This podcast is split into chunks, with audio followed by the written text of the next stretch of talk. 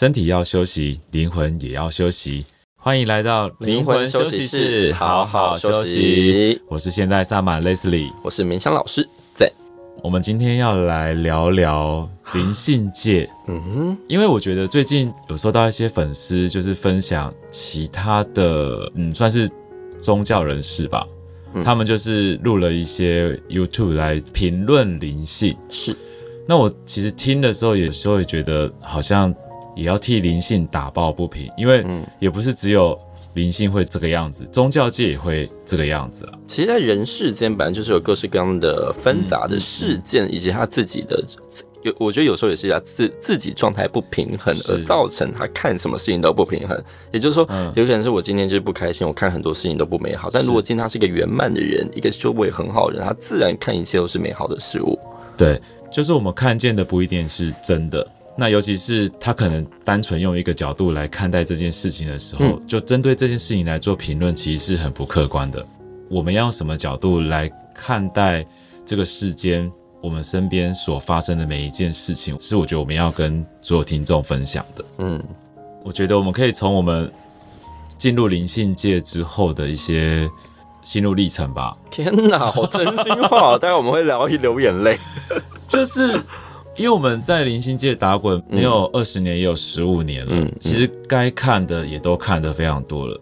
明年开始，或者其实现在就已经是灵性大爆发，大家已经在追求身心灵的这些课程了。嗯，所以我觉得我们应该用一个我们自己身在灵性界的角度来谈谈这件事情。哦，好像有点沉重哎，怎么这样？好了，那其实我自己觉得，真的要遇到一个好老师，嗯，是千载难逢的，所以会遇到很多奇怪的老师啊。那我们如何去同样在这个老师身上学到好的跟学到不好的？嗯，所以我觉得一个正知见很重要，就是这个人的思维是不是正的，然后他的所言所行跟他的所为是不是一样的。就是假假设他在上面教的这些，但他在下面又是另外一个模样，那就是太大反差。这样的反差其实是很危险的，所以他是要观察。比如说老师上课可以讲的很棒、很棒、很棒、很棒，嗯，但是我们还是要观察他的言行举止是不是如他所说的。但我们发现他的不好，我们不是要立即去批评他，可能是我们要作为我们自身的检讨。因为当我们把手指向对方去批评他的时候，其实我们也可能某个层面也变得跟他一样，或是某个层面是我们内在的一种匮乏。嗯，有一句话这样说：“金师易得，人师难求。”就真的要有一个好好的可以为你的人生指引明灯的人师，其实是很难求的。那我觉得我们两个算是蛮幸运的，之前我们一起去上的那些课程，老师们是，那我们自己也是很很优秀，我也不我不敢这样说啊，也是可以很 很超越的来看待。呃，这些现象，这些老师们，我觉得都可以看见他们的愿意。嗯、对，那这种就是一定是他们自己修为的状态也还不错。嗯，那当然可以带领这些学生们一直向上提升。嗯，我讲一下我们自己以前在灵性界学习的时候，相信跟现在所有听众的状态应该很像，就是很多新事物都很想要去体验看看。嗯，但是我们一体验进去的时候，可能就会没有办法用另外一个更高的角度来看待自己的状态是什么。所以其实我们就会一直东学西学，东学西学，然后就是好像有什么新事物就要赶快把它手学进来，或是哪边有什么厉害的老师，对，我就想要去给他看一下，再远都要去，对，然后给他算一下，然后给他就是疗愈一下，疗愈一下，对，给他充电一下，这样子，对，也是蛮好玩的那一段时间，就总是觉得好像有 各式各样的新鲜的人事物这样。子，对，那当然。你进去之后，不同的老师就有不同的组织，或是不同的同学。嗯，那每一个同学一定有状况很很超然的，或是可能不知道自己在干嘛的也有。嗯，那我们如何在这样的一个环境当中，我们不受到影响？我觉得这是很重要的。嗯，比如说我们在很多不同的团体里面打滚啊，就会有人跟你说：“哦，我觉得你现在背后。”跟那个谁什么大天使麦克，嗯嗯，然后什么什么，或是说你后面跟很多呃众生，我觉得你应该要去超度一下什么之类的，嗯，那你的心要如何保持一种稳定，嗯，不恐慌，然后反思自己内在的这种状况，我觉得灵性第一步要做到的。嗯，但是大家一开始又很喜欢听这些，就是哦，哎、欸，那个人说我就是下辈子会很有福报，对，上辈子又是什么之类的，嗯、然后就说哎，我上辈子曾经是什么什么动物，或者我曾经是呃国王啊、女王啊这样子，就是。大家会的确对你未知的事物有兴趣，产生好奇是正常的。可是，呃，我自己觉得说，假设这件事情是不能证实的，那就听听就好了，听听就好。对对对，对。当你放太多的心思跟着他一起去进入想象的世界，呃，是比较浪费时间，你就没有办法往内在去探索。你一直往外，哎、嗯欸，我之前是什么？然后我现在就想，哎、欸，那那就是什么？嗯、我们从来没有好好往内看，我们现在是什么？我们现在应该怎么办？对。而且说实在的，你要知道你以前做过哪些事，你看你现在的样子就知道了。就预知未来的样子的话，你就先看自己目前的状态就知道，你现在怎么做，未来就会怎么样了。嗯，所以还是要回到这个当下去好好的修行。所以第一步就是要用很超然的视野来看待在你身边所发生的一切人事物。那我觉得第二步就是要真的实修。我们学了很多的东西，但你没有一门深入。比如说，我学塔罗，然后我也没有真的一直去用它，就偶尔翻翻那个牌，嗯，它在皮毛上，就好像我就好像很厉害了，然后就帮人家算，然后也没有去思考，嗯，到底还有没有更需要调整的地方，嗯，然后或是我可能又去学了颂钵，然后敲一敲，敲一敲，然后又不想敲了，或是觉得敲好累哦，然后也没有持续的跟钵。进行的一种共振、共振，或是合二为一的一种状态，嗯，你就没有办法深入。对，可是大家学这些东西，很多人就只是觉得好玩，好玩，觉得有趣，所以然后买了一堆东西，然后摆在家里摆的，然后最后也变鱼缸，等 一下就送波变鱼缸 对之类的，真的吗？养一些浮品没有啦，水晶波啦，铜铜波可能会生锈，就是。你就可以看到现在很多的呃颂钵老师，可能你看他的照片或看他影片，你就知道他根本就还没有进入那种状态。哎，这样算不算批评啊？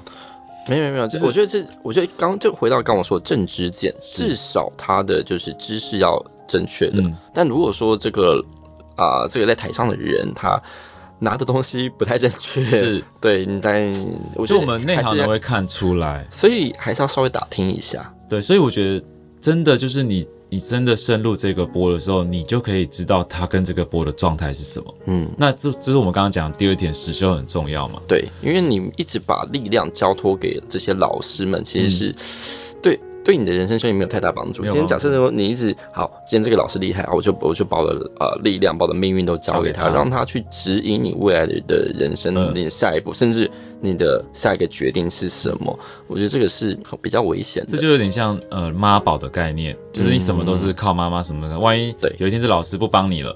或者他可能要更忙，老师有事，那你怎么办？你遇到状况的时候，你该怎么办？对，所以力量最好还是把力量拿回来给自己，让自己好好修炼，让自己有稳定。而高品质的能量，这样在看待一切，自然可以有刚刚我们说的超然的状态。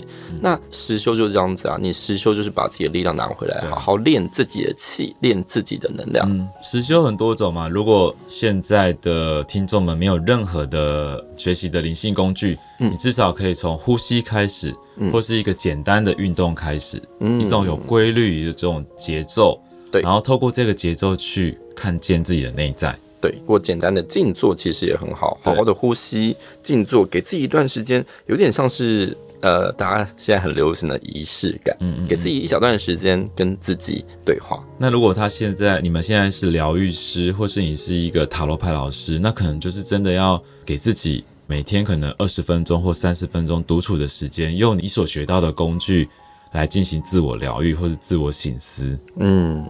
而且，嗯，我觉得其实，尤其是这些塔罗牌老师或是算命的老师，他自己要先有觉醒的力量，嗯、他才能够给予他人觉醒的指引。不然的话，其实。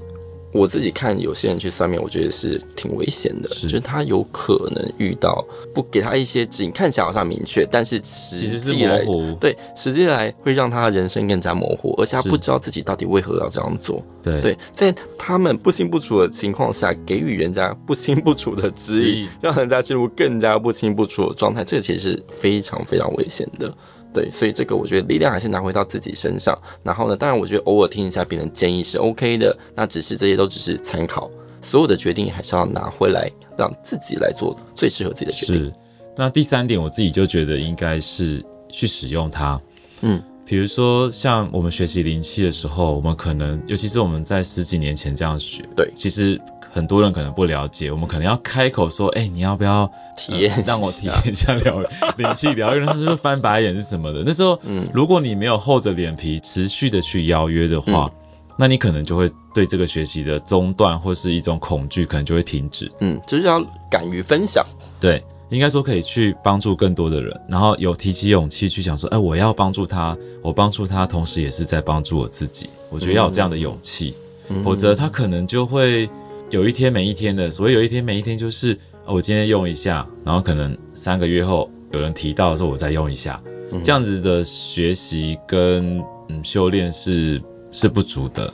但刚开始可能还是需要有一点信心，就是我用了这东西，或者我学了这东西，是不是真的有效果？嗯，像以前我曾经有几个老师，就是我没有特别跟他说我要算什么，但是当他给了我某些指引的时候，像有一次我是接到一个讯息，就是手机的讯息一出来，他跟我说我的一些能量状态的时候，我的眼前就出现了类似金色的一个存在，有点像小天使，就在我。眼前飞来飞去，然后就让我看见这个讯息跟这个能量是互相共振的。然后这个互相共振很有趣的是，这个金色的小天使，当我越看它，越想要就是聚焦看着它，它反而就慢慢的消失。嗯，就是有有一些这样子的症。那还有就是有时候像在像佛教的修行，我那时候是念了几百万遍的什么的咒语之后，也是就是很容易的进入到一些。非常稳定而神圣的状态，是那种我在脑海里面问出一个问题，我就可以马上收到清晰而且非常超然的答案。嗯，对，类似这样子的状态。我自己，你刚刚讲到神奇故事，我自己有一个经验是，我自己在静心的时候，嗯，然后。我就是在练习的过程当中坐在那里，我每天都会在那个定点，就是做大概三十分钟到二十分钟的静心。嗯，反正不是冥想，定时定点的做同一件事情。对，然后以前就会觉得好急好急，什么好？什么叫好急呢？可能会听到一些呃同学啊，或是学长们在分享说他们在静心的时候有哪些经验啊，看到什么光啊，对，然后什么都没有，到底怎么样？然后到底福报不够，到底。我现在到底到底做的对不对？嗯，后来我就真的是切断了这些他们的分享。嗯，所谓切断就是我听了就哦，好棒，我反而赞叹他们，但我不会再去依恋这件事情。我忽然觉得我应该要好，那我就一直做，一直做，我就做到呃，是不是如他们所说，就有点像验证这件事情。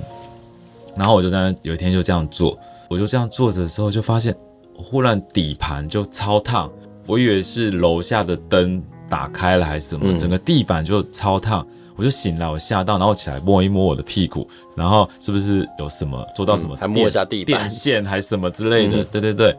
后来那时候我还不知道，其实那是一种好像海底轮着火的一种升起的状态。嗯。后来我再继续做的时候才发现，哦，原来就是这样的一个经验。可是每一个人经验不同，我可能没有学长他们的那种什么光啊或什么的。我反而是专注在内在的这种身体上的气脉上的，或是一种着火上面的一种感受。嗯，有我有类似的，其实是有一次在禅修的时候，就是在一样好几天闭关的禅修，然后是突然一切都好像是很平常的状态，可是你就在那边静坐的时候，突然有一个东西想通了，嗯，突然一个因为那是。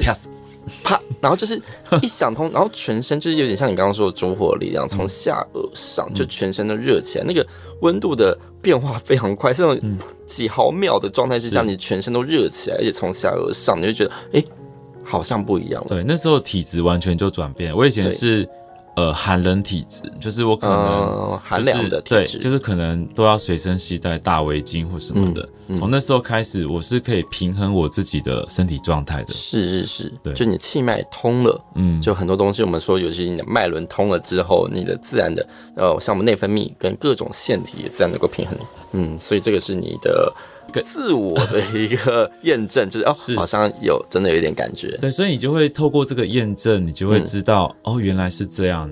我是怎么调整，然后我是怎么使用这样的一个工具，嗯、然后开始发现。嗯，我们才有办法跟大家分享。对啊，你要是对自己都没有信心，对自己的修行没信心的话，你也很难去跟人家讲，而且是有系统的跟人家说明。嗯，第四点，我觉得是一种超觉知的状态，但是超觉知的状态也不是突然间有的，除了前面刚刚所提到我们要去做之外，嗯、去修。嗯，我自己是透过持诵咒语，当然静心也可以，泛唱也可以，嗯、其实用一种声音共鸣的方式来达到。颂钵也可以，颂钵也可以。对，透过身体的共振，然后让你自己的内在震动，然后让你自己的状态达到一种嗯通透吗？还是达到一种？对啊，现在很流行颂钵，就是很多人去做颂钵浴，躺着睡觉。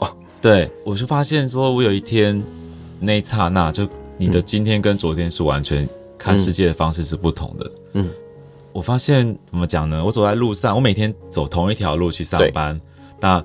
你看到的草丛就不一样了，是你可能就哎、欸，每一片叶子是如此的清晰，嗯，可能那边躲了一个螳螂都被你看见了，嗯，就像看得清清楚楚。对，然后你发现你跟客人的互动的时候，你很快就知道客人的一举一动，嗯，他想要什么，就是他还没讲，我可能就已经把东西拿给他了。是，有人可能会的觉察，对，有人可能会说这是一种经验，但是我昨天可能都还没有这个经验，嗯。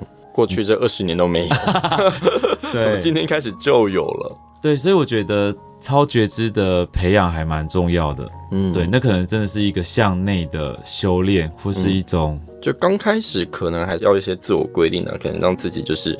要做某些事情，要好好练习，好好的修行。然后，但是呢，有一天当这些东西内化成自己的生活一部分，有点像是自我建立一个呃 GPS，有一个导航系统，嗯、人生的一个导航系统的话，你人生自然就因为这些模式改变了，你的行为改变了，习惯改变了，自然你的生命就不一样了。嗯，我觉得也许用通俗一点来说，可能可以说是一种专注吧。我们可能在工作当中。你专注在同一件事情上的时候，你就会发现好多的细节，嗯，对。但其实专注真的无法来画上等号，超觉知。但是它可能是超觉知的第一步骤跟第二步骤的这个部分，我觉得可以用这个来跟大家分享。就是你如果观察到你自己在很专注工作的时候，你会发现同一份报告，你就可以看到很多的细节。有点像是开脑的状态，嗯嗯嗯，还变得比以前更聪明。对，但是那种是一种用力的部分。我们刚刚讲的超觉知是一种很轻松的状态，你不用刻意的专注，对，而是就保持在轻松的专注的状态之上，嗯，然后就会发现一切都被你看得清清楚楚，而且你还是很明白接下来的发展跟变化，是，嗯，而且对他不会有任何情绪的起伏。对，就算是这个东西，你也知道结果可能对你目前是不好的，但你还是一样可以就是祝福这些人事物。我觉得第五个就是安忍，因为当你超觉知的时候，你会发现更多细致的东西，不管是他的情绪或者他的恶意的一举一动，嗯，你就会开始情绪可能就会起伏非常的大。嗯，你的安忍就是安全的安，对，忍耐的忍。对，当你感受到对方的恶意的时候，你会用什么样的态度来面对这一个恶意呢？对，那这时候就跟安忍有关系。你可能安住在这个状态，你不会因为你当下对他的生气，你马上就要破口大骂说：“哎，你是怎样啊？”对，你可能会先安住，安住就是停止的意思。嗯，那忍呢，就是你可能要忍耐一下，唯有这样子做的时候，你才可以在情绪之上。你可以看见你跟情绪的关系，因为有时候其实也是看到自己不好的部分，或者看到别人太好的部分。其实我们内在大部分因为其实是自我认知自己不够好，所以才会看别人。对，你会才会受到不得别人好，对你才会受到这个情绪的影响。对，所以这样子的过程当中，你却发现自己的内心的波涛，然后你会开始觉得自己原来其实是对这世界其实并不是都是善意的。对，所以我觉得，在我们还无法分辨自己内在的问题跟外在的问题的时候，我们唯一能够做的就是先安忍，安住这个当下，然后忍一下你这个情绪的，不管是生气还是悲伤，对，你反而就是就只是这样静静的看着，嗯，因为你安忍嘛，你内在一定还有很多的情绪，所以我们只要静静的看着这个情绪，它会流动掉的，嗯，会完整的经历。所以我觉得第五点安忍还蛮重要的。那这个安忍，你觉得一般人。假设这些情绪他压下来，但是他这些压抑的情绪还是得要让他抒发。抒发，对。那这个抒发是不是可以就直接连到第六点，可以有一个自我清理，或是我们讲说忏悔的部分？内在这些东西、这些问题啊，你自己的自我觉得自己觉得不好，然后会觉得别人不好的这种东西，其实也是一种分别心。对，我觉得忏悔是最好进化的一种方式，而且是最简单的。嗯，就仅仅是一个对不起。对，对不起，对不起，一直这样念，其实也是一种忏悔。你可能一开始只是照着稿念啊、对不起，对不起。嗯、但是你真的念久的时候，你会被这个文字所影响，你会真诚的发现，哎、嗯，我真的好像应该跟他说一声对不起。对，而且你的忏悔会很全面，你也会对自己说对不起。嗯原来自己一直不断虐待自己，原来自己不断的就没有好好的照顾好自己，嗯、而且这个忏悔是可以忏悔过去、忏悔未来、忏悔现在等等之类，就是同一个时间，我们久远姐也不知道到底对谁做了一些不好的事情，对，所以我们也可以对过去，嗯，对，这种忏悔。在宗教里面也都非常重要，它也其实有一点像洗涤。嗯，那这种洗涤的话，除了洗涤能量的部分，也洗涤我们情绪的部分。嗯，所以其实像零极限里面，第一个就是对不起，对不起。对，那这种对不起一直不断的讲对不起，大家可以去找零极限的，就是五句箴言来说。嗯，那不管怎么样，我觉得这个过程。很重要，非常重要。为什么呢？很多人说，就是今今天你愿意忏悔了，这个力量是可以大到把那些你身上负能量以及想要来害你的冤亲债主的这种呃更可怕的力量给赶走了，让他们离开了。为什么？因为你愿意改正了，你不让自己陷入一样的回圈，不让自己继续进入这个轮回的状态。所以你这样的忏悔力，这个功德力是非常强大的。我自己觉得它可能是一种转化，嗯。也不是说他真的走了，而是说当我们转的时候，对方也被你转化了，对，他就会到他应该要去的地方了。像我自己都修炼这么久，我还是会遇到很生气的事情，对。然后这个生气的情绪在我胸口的时候，我就是马上就是对不起，谢谢你，我爱你，群聊删除删除删除，马上就删除这一个情绪，但绝对不是念刚刚一遍就可以了。我其实是只要当情绪一来的时候，我马上就忏悔，我忏悔自己。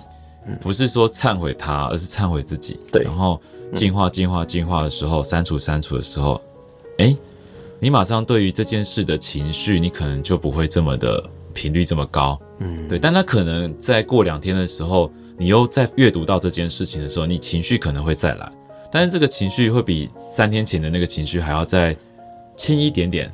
嗯，那我们同时一样在持续做进化就可以，就是对不起，谢谢你，一直进化，一直进化。嗯。所以第六点就是忏悔，嗯、也就是一个大清理。没错，大清理之后我们被净化了嘛，所以我觉得第七点就是要补充能量，嗯，就要感恩，就是用爱的力量，嗯，来让自己整个嗯能量满满吧。对，就是一种感恩。那这种这种感恩的话，其实我觉得每天都应该要做这件事情了，嗯、就好好的去感谢你今天遇到的所有人事物以及一切支持你的这些力量。嗯、其实说实在，我们能够活着。你就要好好感谢阳光很多人，好好感谢你的父母，感谢这个世界能够支持着你。那只是说我们平常太觉得这些是理所当然了。嗯，当你觉得一切都是理所当然的情况之下，我觉得是非常危险的。你没有去反思你的生命，你没有去反思这个世界，你也同时无法获得这个全世界的力量，因为你自己一个人。你不觉得你跟这个世界是有关系、有连接的？对，嗯，所以其实你要进入灵性的世界，有一个很重要的重点，就是你要只相信一切都跟你是相互连接的。是，嗯，这个在命运航班里面也常常提到。你当你看见了这些连接，你就会不由自主的去感谢、去感恩这些人事物。而这些人事，我觉得自然就会带给你一些反馈的力量。这些反馈力量呢，会不断的交成，不断交成，不断交织成一个更美好的世界。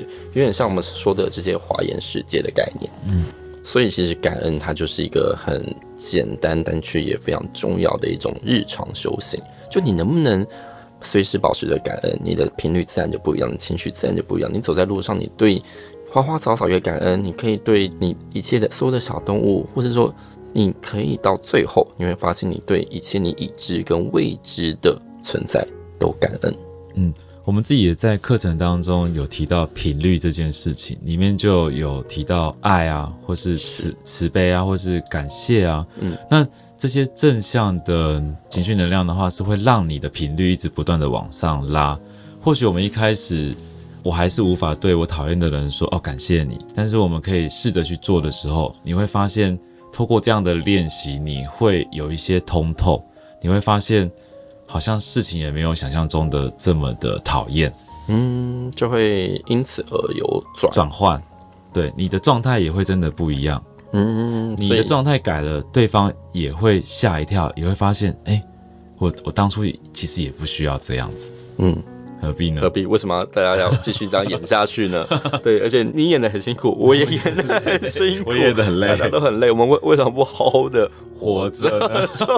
所以，我们一直抱着这种感恩的情绪去面对世界上所发生的一切。为什么呢？就如同我们前面刚刚所说的，粉丝分享了一个宗教人士在批评，或是说在分析这个灵性界的乱象。当时我听到的时候，我也会觉得，哎、那你们也没有多好，但是我也没有立即跟这个粉丝去落入这样的一个批评，我反而反思说，我们到底应该用什么样的态度跟状态去看待这件事情呢？我要进入那位老师的流里面吗？就是一起批评说，对啊，那个老师都这样，那个老师怎么样，或是说，呃，好乱哦，大家都在那边天马行空讲什么天使啊什么的，还是我要思考我自己是否有这样子的状态呢？那如果我是一个老师，我是不是有教导好我的学生，应该要保持一个什么样的状态呢？